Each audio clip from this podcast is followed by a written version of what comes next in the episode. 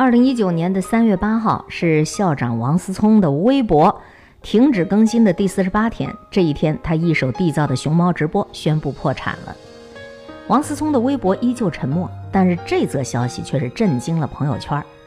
背靠王思聪这棵大树，曾经跟斗鱼、虎牙三足鼎立，估值高达五十个亿。熊猫直播从一开始就像是一个优等生，谁会想到占尽了天时地利，却依旧一败涂地？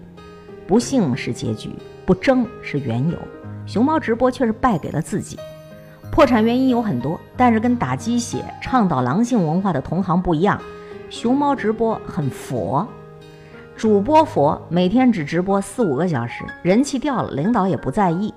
等到月底疯狂补时长，然后拿全额的薪水，甚至主播们还虚假刷量成风。员工也佛。有游戏厂商员工说，熊猫的员工都很自负，认为校长的名字足够牛，是最厉害的推广方案，多余的 PR 毫无意义。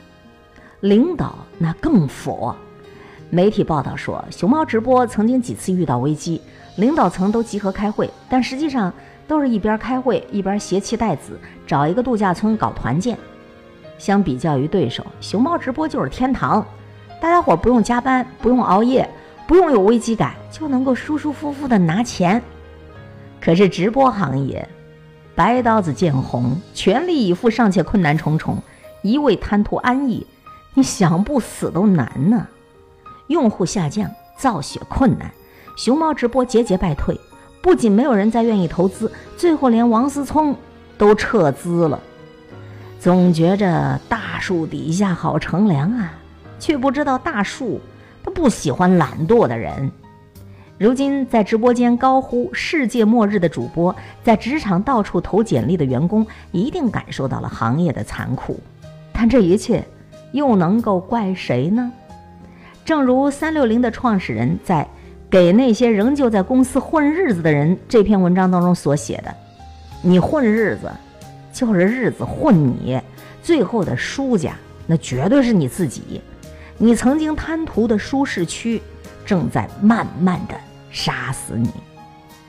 罗振宇有一句话特别形象：你喜欢岁月静好，其实现实是大江奔流。在这大江奔流当中，你如果浑浑噩噩，把混日子当成是岁月静好，那等待你的绝不仅仅只是落后。那个唐山收费站取缔，那个一批工作人员因此下岗。那个大姐哭诉说：“把青春都交给了收费站，现在啥也不会，没人喜欢我，我也学不了什么东西了。”你是不是隔着屏幕都觉得这大姐挺悲哀的？这种悲哀不是她失业，而是她失去了面对人生的勇气。我们的现实生活当中，这样的例子比比皆是啊。同事的一位表叔是八十年代末为数不多的大学生。毕业的时候呢，他就进了国有一家纺织厂。那个时候纺织还是垄断行业，旱涝保收，福利待遇特别好，上班就是一张报纸一杯茶。再后来，他跟着老油条们一起翘班喝酒打牌。好景没过多久，市场开放，民营企业涌入了，安逸的国营企业很快破产了，这表叔也就失业了。失业那年他也就三十多岁，尝试做过出租车司机。也干过搬运工，可是哪一行他都干不长，最后索性闲下来了，仅靠着每月一点失业金度日子。不去工作的表叔反倒更加迷恋喝酒打牌了。现在都五十岁了，依旧是如此清贫度日，日子越过越糟糕。家里俩孩子都因为家里穷，早早就辍学了。亲戚朋友一提起他，都直摇头啊。你看。这日子过成这样，怪谁呢？心理学上这个词叫“花盆效应”，指的是人如果在舒适的花盆里待久了，他就会不思进取，就会安于现状。年轻的时候贪图安逸，就容易形成惯性思维。此后如果困难来袭，他们往往不是绝境反击，相反，他们会因为害怕、因为担心，选择用更加低级的舒适和更加短暂的快感来麻痹自己。到了最后，就输得彻彻底底了。演员孙俪的经纪人有一段时间被推上了热搜，是说这姑娘啊，凌晨生完孩子，早上九点钟就开始复工，开始跟孙俪对接工作流程。这已经不是这姑娘第一次这么拼命，上一次是她结婚，婚礼结束两小时就复工上班。很多人在下边评论说，看到了一个女人的不容易，但我感受到了这名普通姑娘的强大。正是他的这股子韧劲和坚持，让他脱颖而出，成为孙俪和邓超这对夫妻档的经纪人，并且以专业能力让人折服。没有前几年工作填满生活的坚持，哪有？后面几年面对人生的能力呀，我还一朋友码字儿码了四年，他拥有一个几十万粉丝的大号，报文频出，名声在外，很多人都羡慕他潇洒。可我知道，在码字的路上，他曾经有多么心酸。一天码字十几个小时，有时候为了追热点，凌晨三四点都会爬起来。一年休息不到三天，除夕夜别人看春晚，他还在找选题。孩子出生以后，立刻请一保姆，就为了能够省下一点精力去抽空写作。靠着时间的积累，靠着一年精读五十本书的输入，靠着一年上百万字的输出，他的文字越来越好，对读者情感的把握越来越好。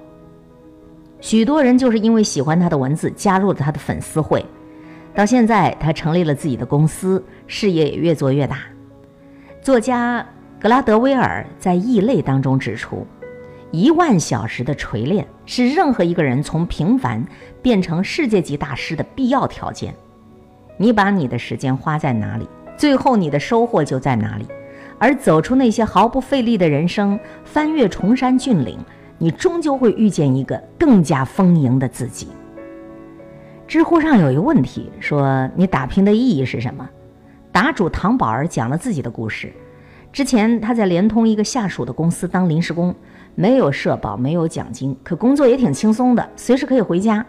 没事的时候呢，大部分同事都是逛淘宝啊，聊 QQ、玩微信、看电影、聊天儿、逛街。可是他把时间都用在学习上。工作期间考取了中级工程师、ISO 质量管理体系内审员、会计证等各种证书都拿到了。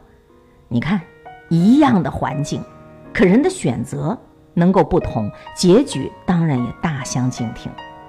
答主后来辞职了，又考上了一级建造师、企业中级培训师，现在年收入二十多万。原来那家公司破产清算，大部分背景不够的同事都被辞退，没有任何补偿。你看看，成功的道路它其实并不拥挤，因为大多数人都选择了安逸，选择了舒服，没人跟你拼呢。直到现在，答主依旧每天学习。每天记十页的笔记，每周用红笔归纳总结。他说：“我曾经被网上九零后的小姑娘讽刺是中年妇女，一个中年妇女都如此努力，那还年轻着的你呢？玩游戏、刷手机，的确这些东西能够让你瞬间就产生快感。可是然后呢？空虚、寂寞，然后你再用这些东西去填满。相反。”你尝试一下，拼尽全力，虽然痛苦，但是因为成长会让你觉得有希望，很充实，那何尝不是另一种快乐呀？而有朝一日目标实现带来的愉悦感，更是贪图安逸的人没办法想象的舒服。很多人只看到了有钱有闲的 A 面，就叫嚣着：“哎呀，我不一定有钱，但我可以做到有闲啊！他们那么有钱，他们过得不幸福。”你没有看到拼命努力的 B 面，别人有闲叫选择权，而你的有闲叫混吃等死。奇葩说的辩手董静说：“面对失败，最难过的不是我不行，而是我本来可以。”深以为然。你十八岁没有考上心仪的大学，会不会后悔高中时候不努力？你二十二岁没有找到理想的工作，会不会后悔在大学里你只是假装在学习？你三十五岁，被生活压得喘不过气来，不能够给你的孩子、家人最好的生活，你会不会后悔？在之前的十多年，你都是贪图安逸享受了。决定是现在，是你昨天的选择，而决定明天的，是你今天的行动。不要被现在的安逸舒服所蒙蔽了。其实每一个成年人都是劫后余生。所有的优秀都是逼出来的，所有的轻松生活都是熬出来的。如果你人到中年被生活压得喘不过气来，那么你问一问自己，在之前的十多年，你是否贪图安逸享受着？为什么不要贪图短期的无忧无虑呢？为什么不要迷恋那种得过且过的人生呢？只是为了有朝一日你在面对生活所有刁难的时候，你自己有足够的能力资本去应对，然后有足够的底气说：“岁月不饶人，我也未曾饶过岁月。”以上的这一篇文字分享来自洞见公众账号上的推送，王耳朵先生的生活观点：你的舒适区正在杀死你。干了这碗鸡汤，我们但凡是还没有到退休年龄的人。都走出自己的舒适区吧。